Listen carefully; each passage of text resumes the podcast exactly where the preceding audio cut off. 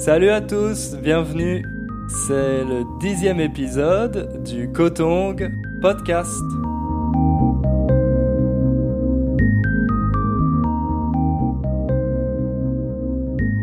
Et oui, c'est déjà le dixième épisode. Ça fait un peu plus de deux mois que j'ai commencé ce podcast et je suis très content parce qu'il y a de plus en plus d'auditeurs. Et parmi ces auditeurs, il y a Brooke qui vient d'Australie. Et Brooke m'a laissé un commentaire sur iTunes euh, il y a quelques jours. Donc je vais vous parler un petit peu de ce commentaire. Brooke a étudié le français à l'école, mais ensuite elle n'a pas pratiqué pendant longtemps. Ça, c'est un problème que beaucoup de personnes ont. Hmm, elles apprennent une langue à l'école, mais ensuite, elles n'ont pas forcément le temps ou alors pas l'envie de continuer d'apprendre. Mais heureusement, Brooke a décidé de rafraîchir son français. Et justement, elle a trouvé mon podcast sur iTunes. En général, elle l'écoute plusieurs fois et elle utilise la transcription sur mon site internet pour répéter.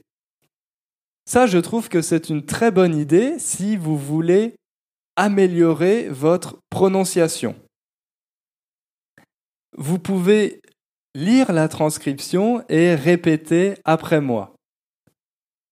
Comme ça, ça vous permet petit à petit d'apprendre à mieux prononcer certains mots ou alors à faire euh, les bonnes liaisons.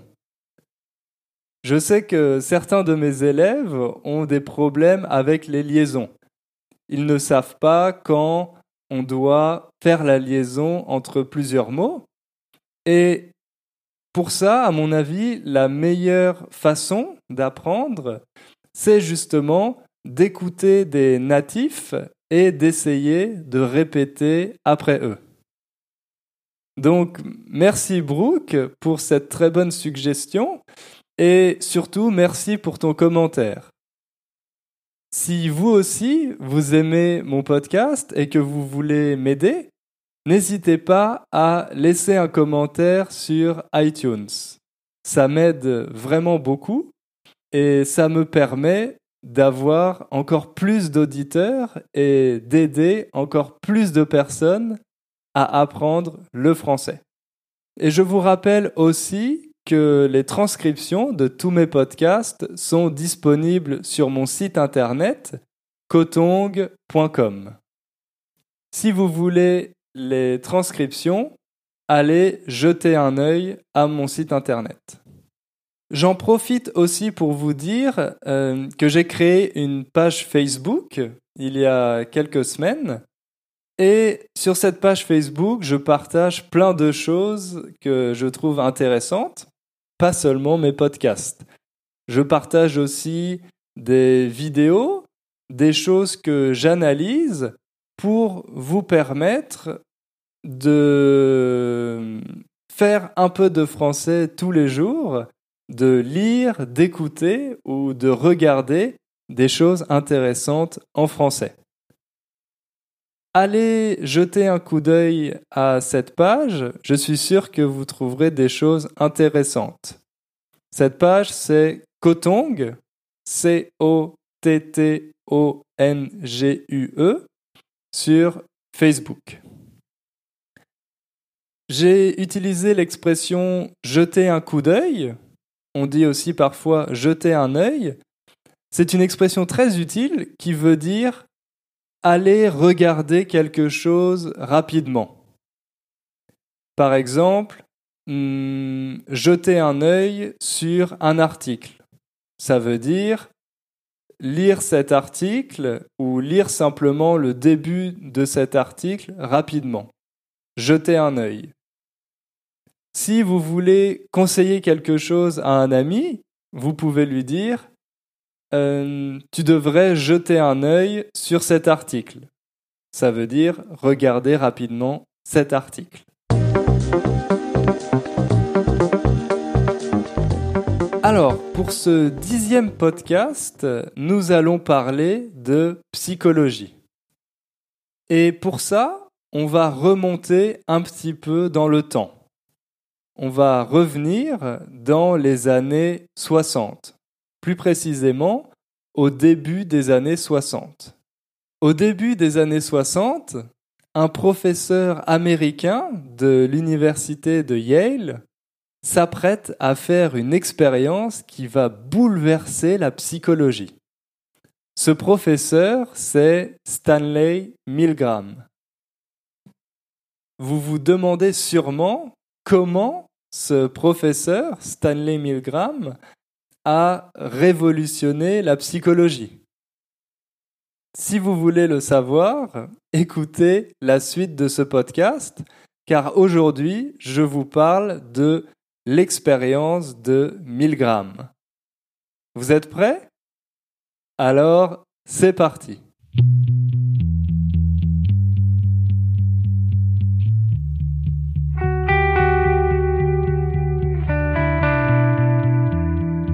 Pour commencer, je vais vous parler un peu de la vie de Stanley Milgram.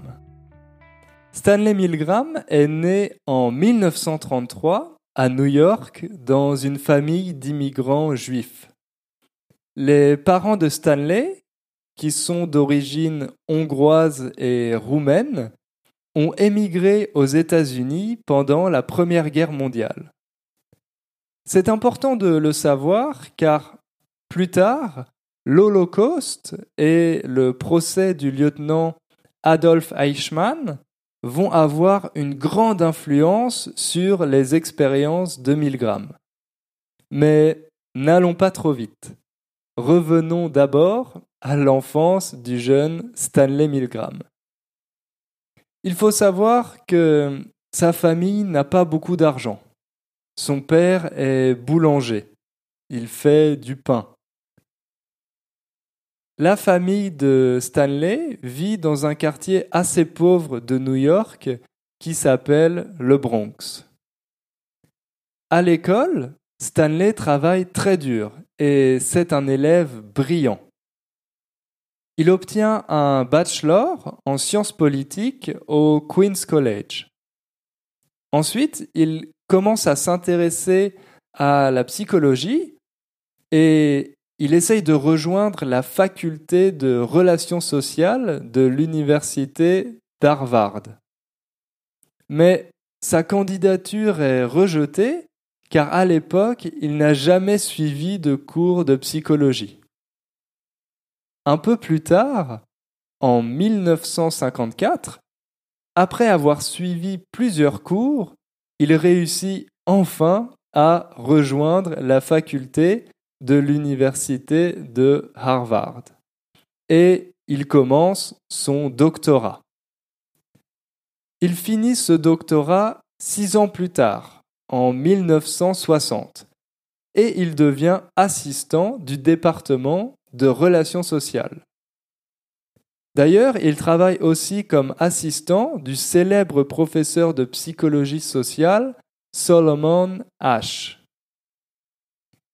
Les recherches du professeur Solomon Ash vont inspirer Milgram pour ses futures expériences.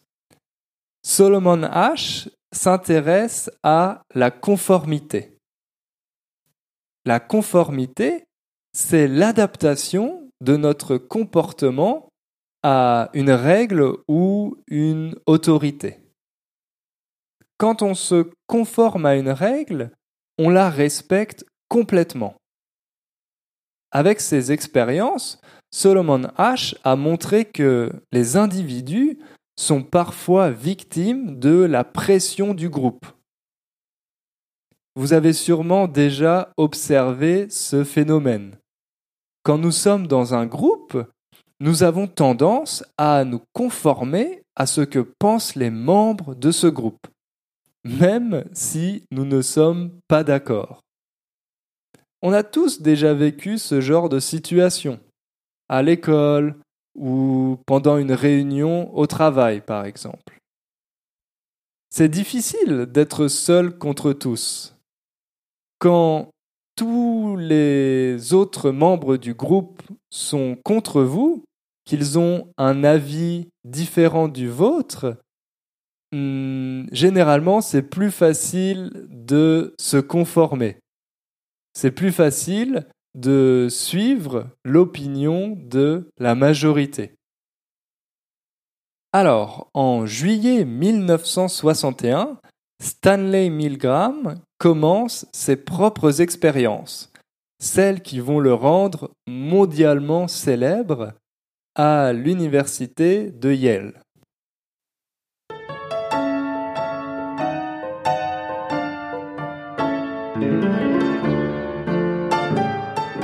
Nous recherchons des personnes pour une étude sur la mémoire. Nous vous paierons 4 dollars pour une heure de votre temps. Cette étude sera menée à l'université de Yale. L'étude durera environ une heure. Il n'y a pas d'autres obligations. Vous pouvez choisir l'horaire qui vous convient, en semaine, en soirée ou le week-end. Aucune formation, étude ni expérience requise. Toutes les personnes doivent avoir entre 20 et 50 ans. Nous n'acceptons pas les lycéens ni les étudiants. Si vous souhaitez participer à l'expérience et que vous répondez aux critères, remplissez le coupon ci-dessous et envoyez-le au professeur Stanley Milgram au département de psychologie de l'université de Yale.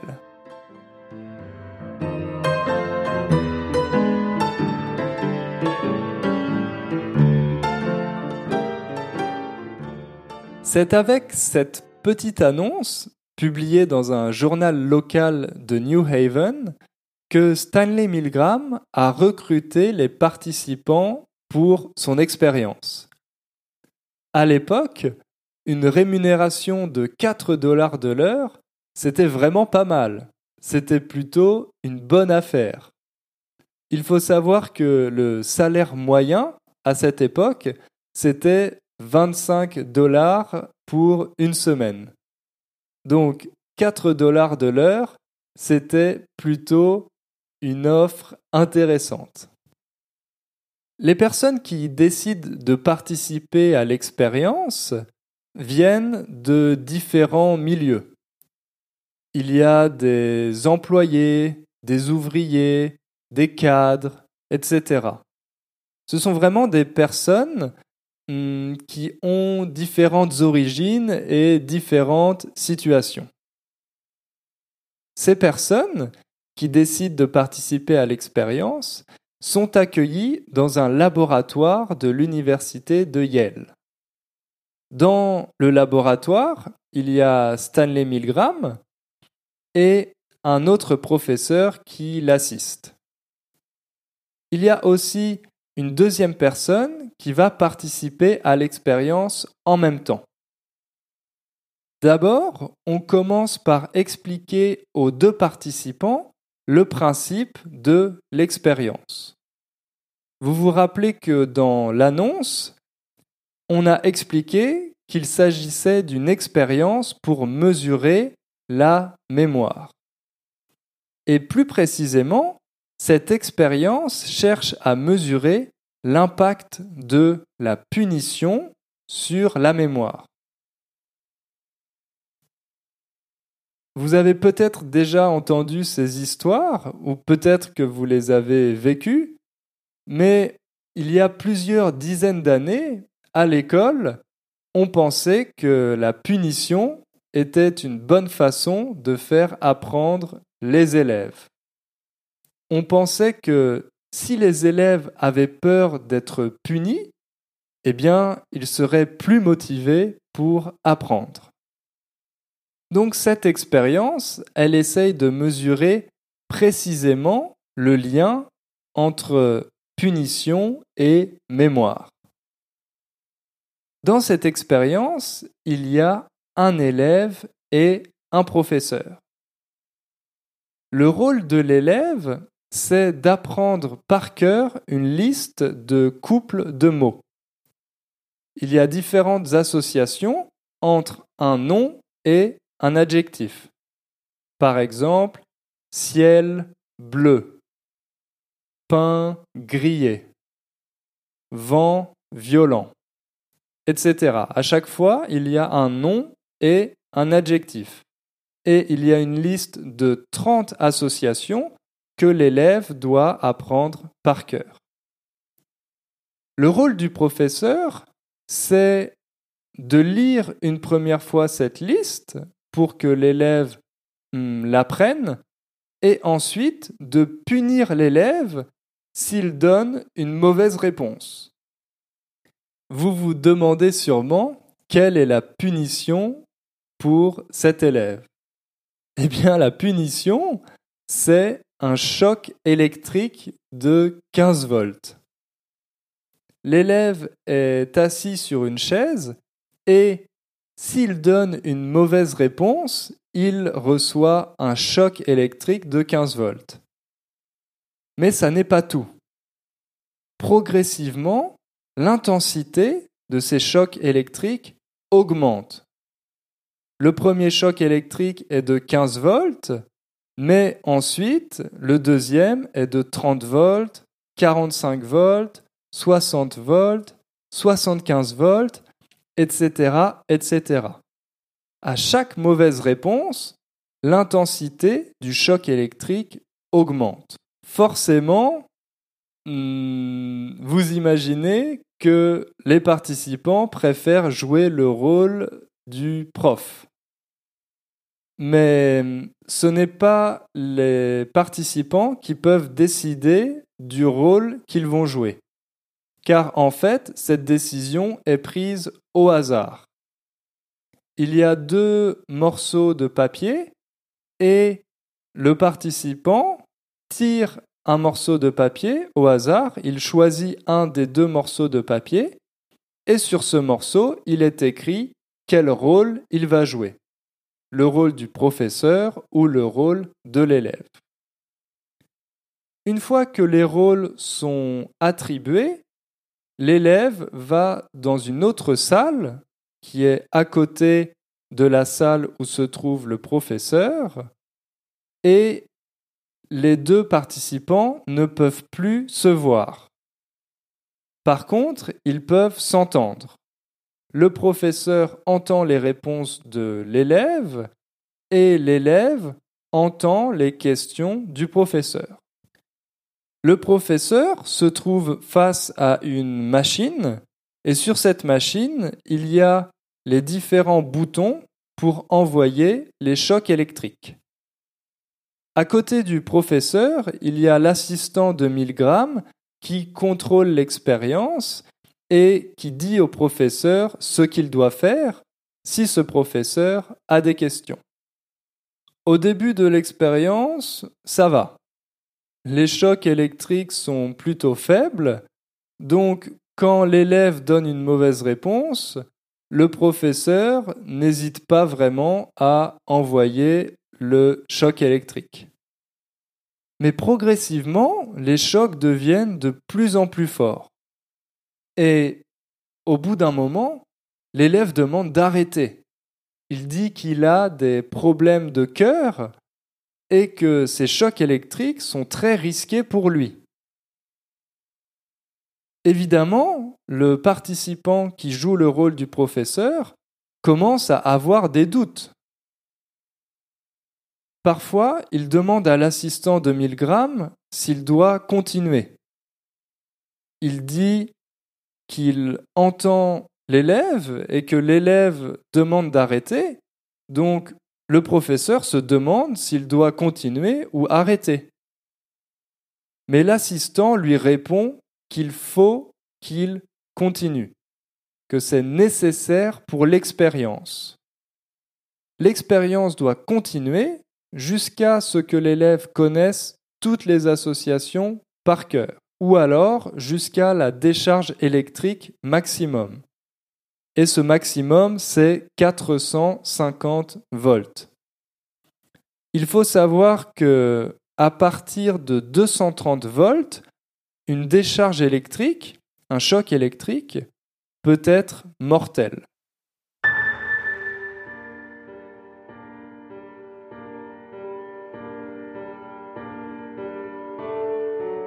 On peut penser que cette expérience est cruelle et stupide, non?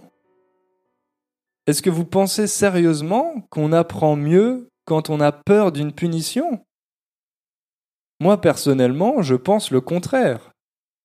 On apprend mieux quand on se sent bien et qu'on est en confiance. Donc cette expérience, elle est stupide, non? Pourquoi une telle expérience serait devenue si célèbre? En fait, c'est ça qui est très intéressant, ce n'est pas la mémoire qui était testée dans cette expérience. Ce qui était testé, c'était la soumission à l'autorité.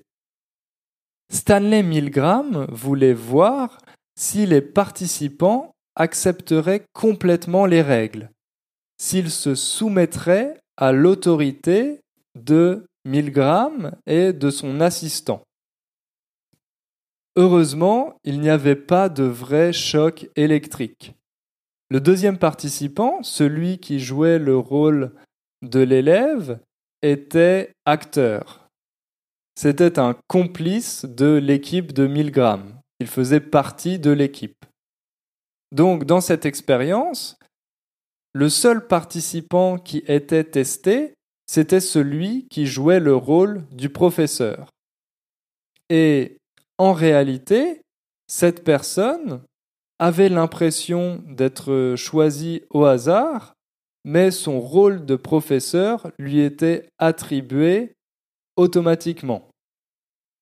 Et Évidemment, l'élève ne recevait pas de choc électrique. Il s'agissait simplement d'un enregistrement. Le professeur entendait les réactions et les cris de l'élève sur un enregistrement. Le but, finalement, de cette expérience, c'était de voir jusqu'où le participant accepterait d'aller, jusqu'à quelle intensité des chocs électriques. Stanley Milgram voulait voir si ces personnes se soumettraient complètement à l'autorité ou au contraire si elles décideraient de se rebeller, de se révolter contre l'autorité. À votre avis, combien de personnes sont allées jusqu'au bout de l'expérience? Combien de personnes ont administré le choc maximal de 450 volts. Eh bien, dans la première version de l'expérience, 65% des personnes, c'est-à-dire 26 personnes sur 40, sont allées jusqu'au bout. Ensuite, Stanley Milgram a réalisé différentes versions de cette expérience et les résultats ont été plus ou moins différents, mais ils étaient toujours très élevés.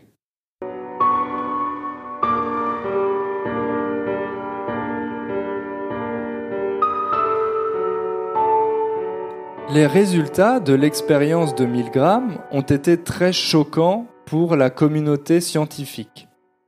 Personne n'imaginait une telle proportion les autres chercheurs et les autres psychologues imaginaient qu'il y aurait seulement entre 1 et 3% des personnes qui iraient jusqu'au bout de l'expérience. Ensuite, Milgram a développé plusieurs théories pour expliquer les résultats de ces expériences. La première théorie, c'est que pour vivre en société, il faut respecter des règles les règles sont nécessaires au bon fonctionnement de nos sociétés. Il y a des règles dans la famille, à l'école, au travail, il y a la loi, il y a des règlements intérieurs que nous devons respecter dans différents contextes. Si personne ne respecte les règles, nous sommes dans une situation d'anarchie. Et finalement, pendant notre vie, nous sommes élevés, nous sommes éduqués pour apprendre à respecter ces différentes règles. On respecte ces règles quand on pense qu'elles sont justes, quand on respecte l'autorité qui a écrit ces règles. Dans le cadre de l'expérience de Milgram, l'autorité, c'était l'autorité scientifique. Vous vous rappelez que cette expérience avait lieu à Yale, dans une université très prestigieuse et très sérieuse, et qu'elle était encadrée par une équipe de scientifiques. Donc, les personnes qui participaient à cette expérience, elles voyaient concrètement cette autorité et en général, elles la respectaient. En plus, quand hmm, on perd notre responsabilité, quand l'autorité assume toute la responsabilité, obéir devient plus confortable pour nous. Nous n'avons plus besoin de réfléchir, nous pouvons simplement obéir. Et cet état dans lequel un individu obéit, Stanley Milgram l'a appelé l'état agentique, quand l'individu n'est plus autonome. Il devient seulement un agent qui exécute les décisions d'une autorité.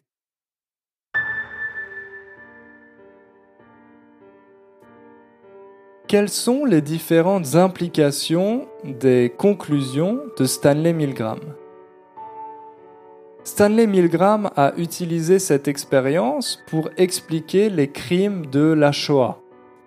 Vous vous rappelez, dans la première partie, je vous ai dit que Stanley Milgram avait grandi dans une famille juive.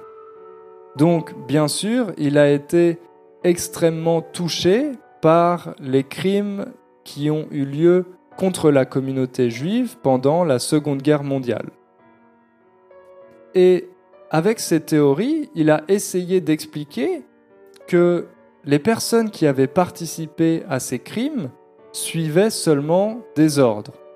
Elles se conformaient à l'autorité du régime nazi. Chaque personne était simplement un maillon de la chaîne, une partie du groupe. Et la responsabilité de toutes ces actions, c'était celle de l'autorité, du régime.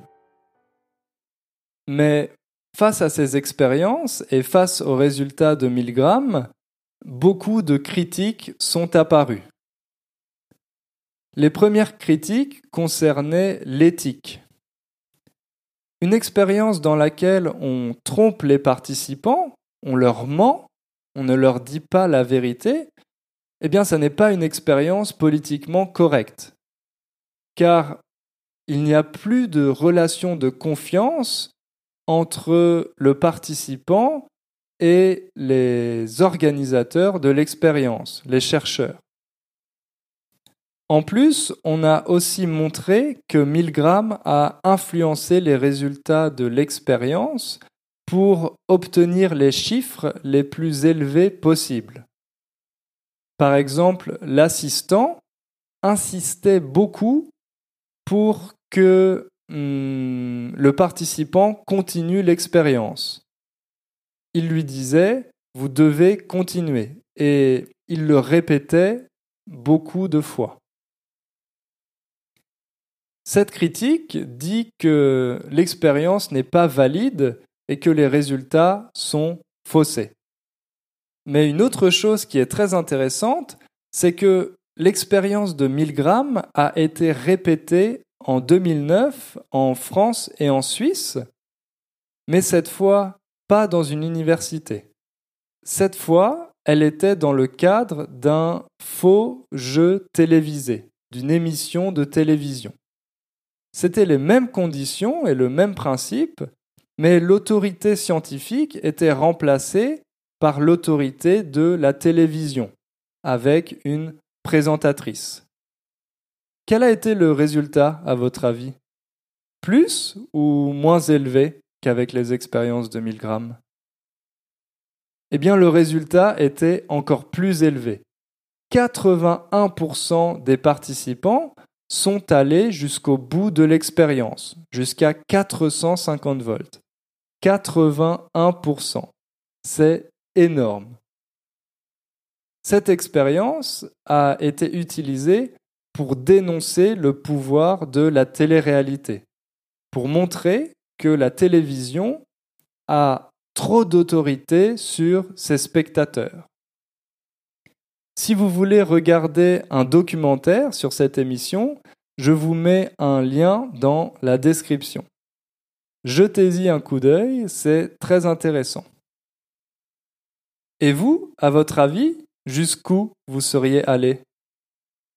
C'est difficile à dire quand on n'est pas dans les conditions. En général, on pense que hmm, on aurait arrêté l'expérience tout de suite.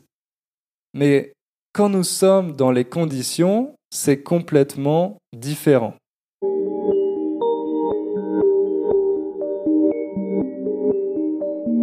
En conclusion, hmm, on peut dire que les règles font partie de nos sociétés. Nous avons besoin de règles pour vivre ensemble. Elles font partie de notre vie quotidienne.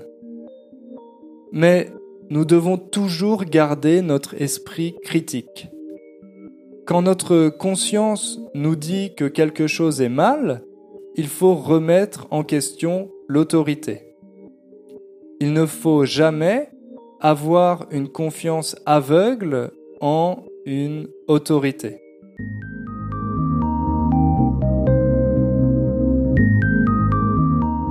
Voilà, merci à tous euh, d'avoir écouté ce dixième épisode. La prochaine fois, nous parlerons des bonnes habitudes pour être plus productif et en particulier de la magie du matin.